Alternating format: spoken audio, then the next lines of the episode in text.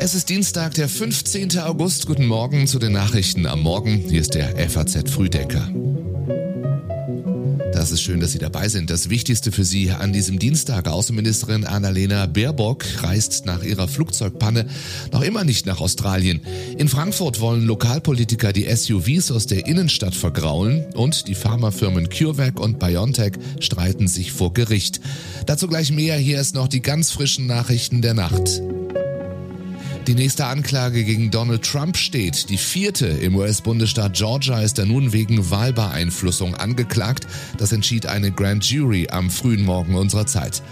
Bundesfinanzminister Christian Lindner hält es für möglich, dass Deutschland der Ukraine die gewünschten Taurus-Marschflugkörper noch rechtzeitig für die laufende Gegenoffensive liefert. Das sagte er der Bild-Zeitung bei seinem Kiew-Besuch. Und Schreckszenario für Campingtouristen in Südfrankreich. Wegen eines Großbrands müssen 3000 Urlauber ihre Plätze räumen.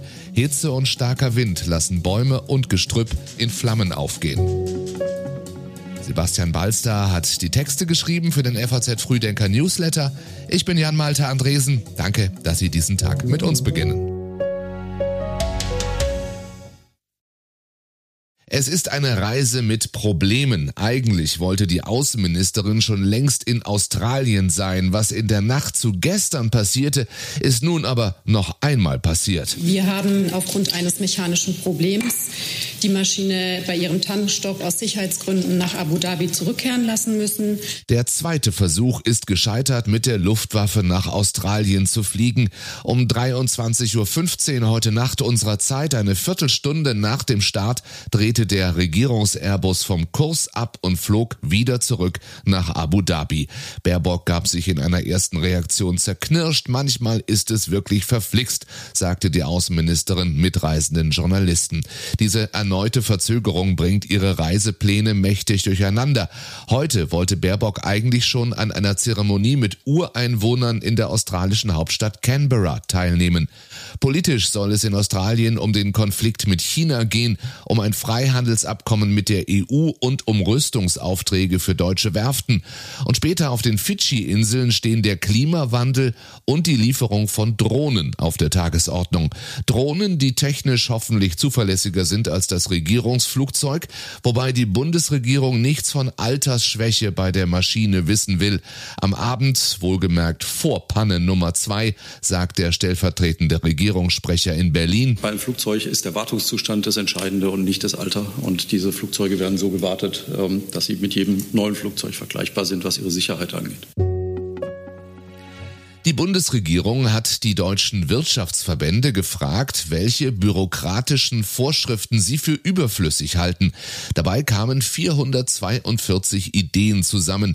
Auch daraus soll nun ein Bürokratieentlastungsgesetz entstehen, das Justizminister Buschmann bald dem Kabinett vorlegen möchte. Mein Eindruck ist nämlich, dass ein Teil der deutschen Wirtschaft wirklich unter einer Art Bürokratie-Burnout leidet. Also das, was wir als Gesetzgeber, als Bund, als Länder, als europäische Europäische Union von den Unternehmern verlangen, äh, erschöpft die so sehr, dass sie sich kaum noch um ihr Kerngeschäft kümmern können. Das darf nicht sein. Eine der Unternehmerideen, die Buschmann beherzigen will, die Aufbewahrungsfrist für Buchungsbelege soll von zehn auf sieben Jahre verkürzt werden.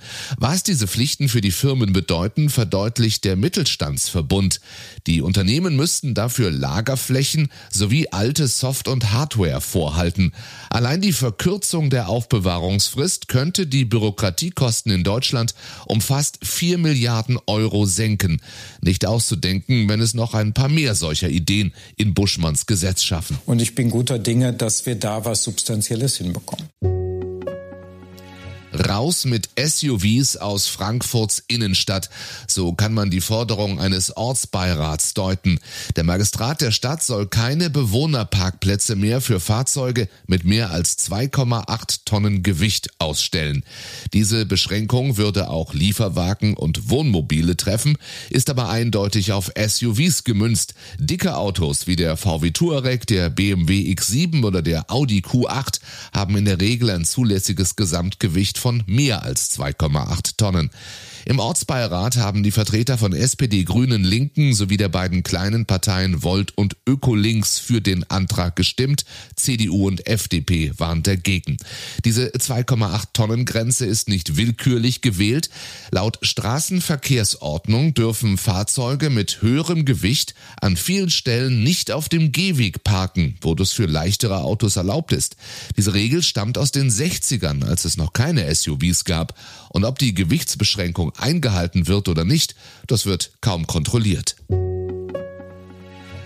Und wieder sind Corona-Impfstoffhersteller vor Gericht. Dieses Mal verklagen sie sich aber gegenseitig. Vor dem Düsseldorfer Landgericht beginnt heute der Prozess zwischen BioNTech und CureVac. Das Unternehmen aus Tübingen wirft dem Wettbewerber Patentverletzungen vor.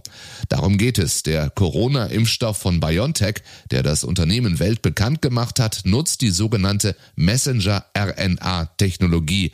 Das erste Patent dafür hat CureVac-Mitgründer Ingmar Hörr angemeldet und seine mRNA-Idee später einmal so erklärt. Äh, es wird äh, früher oder später so kommen, dass das Virus wegmutiert. Das heißt, das Virus wird sich dem Impfstoffdruck entziehen. Und da muss man hinterher sein, ja. Und äh, das kann man auch, weil die Technologie sehr, sehr schnell adaptiert werden kann. Das heißt, man kann einfach neue Sequenzen auf diese RNA kodieren, die RNA produzieren und wieder einsetzen. Ingmar Hörr meldete sein erstes Patent schon 1999 an. Da gab es weder CureVac noch BioNTech. Nun aber fordert CureVac eine Entschädigung für die Verletzung einer Reihe von Schutzrechten.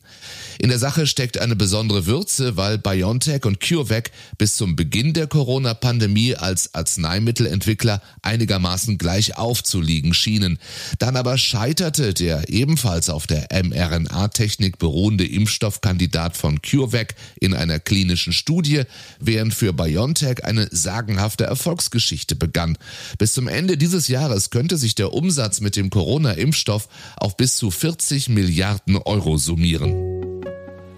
Wie gefährlich ist TikTok wirklich? Mit keiner App verbringt die Menschheit so viel Zeit und keine App bereitet Politikern und Wissenschaftlern so viel Kopfzerbrechen.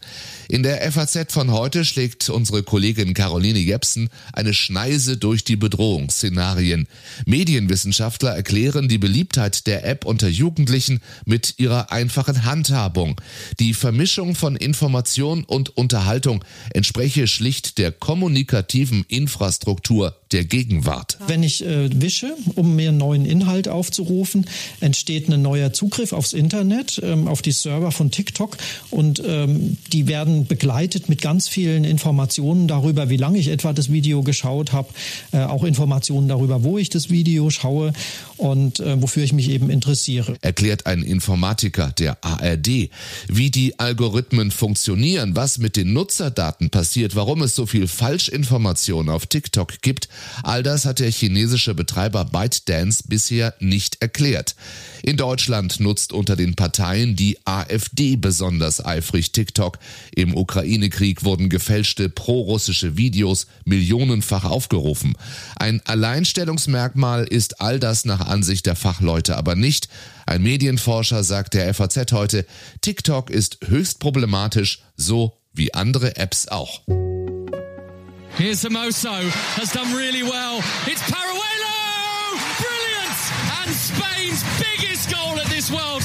Ja, ihr Spiel begeistert. Jennifer Hermoso ist Angreiferin in der spanischen Frauenfußballnationalmannschaft. Heute steht Spanien zum ersten Mal in einem WM-Halbfinale. Die Gegnerinnen kommen aus Schweden, das schon zum fünften Mal in einem Halbfinale ist. Diese Teamleistung, das wir zeigen, ist äh, richtig, richtig gut. Wir haben so ruhig gespielt und hat keinen Stress gehabt und das ist echt gut. Sagen diese zwei schwedischen Spielerinnen. Dabei gilt Spanien als Favorit. Die schwedische Auswahl hat bisher spielerisch noch nicht geglänzt glänzt in diesem Turnier. Der Sieg über Japan im Viertelfinale war eine Überraschung. Die Mannschaft punktete mit Erfahrung und Geschlossenheit, mit taktischer Flexibilität und körperlicher Robustheit.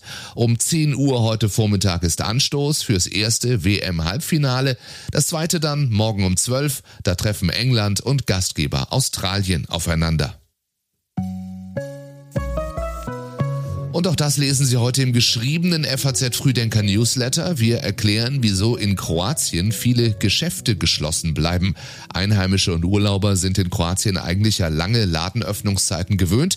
Jetzt gelten aber strengere Regeln und für viele Ferienorte ist das mitten in der Hochsaison ein ganz besonderes Problem. Den Frühdenker Newsletter abonnieren Sie einfach online auf faz.net. Diesen Frühdenker Podcast gibt's jeden Morgen überall, wo Sie Podcasts hören können. Morgen früh wieder. Bis dahin einen schönen Dienstag wünsche ich Ihnen.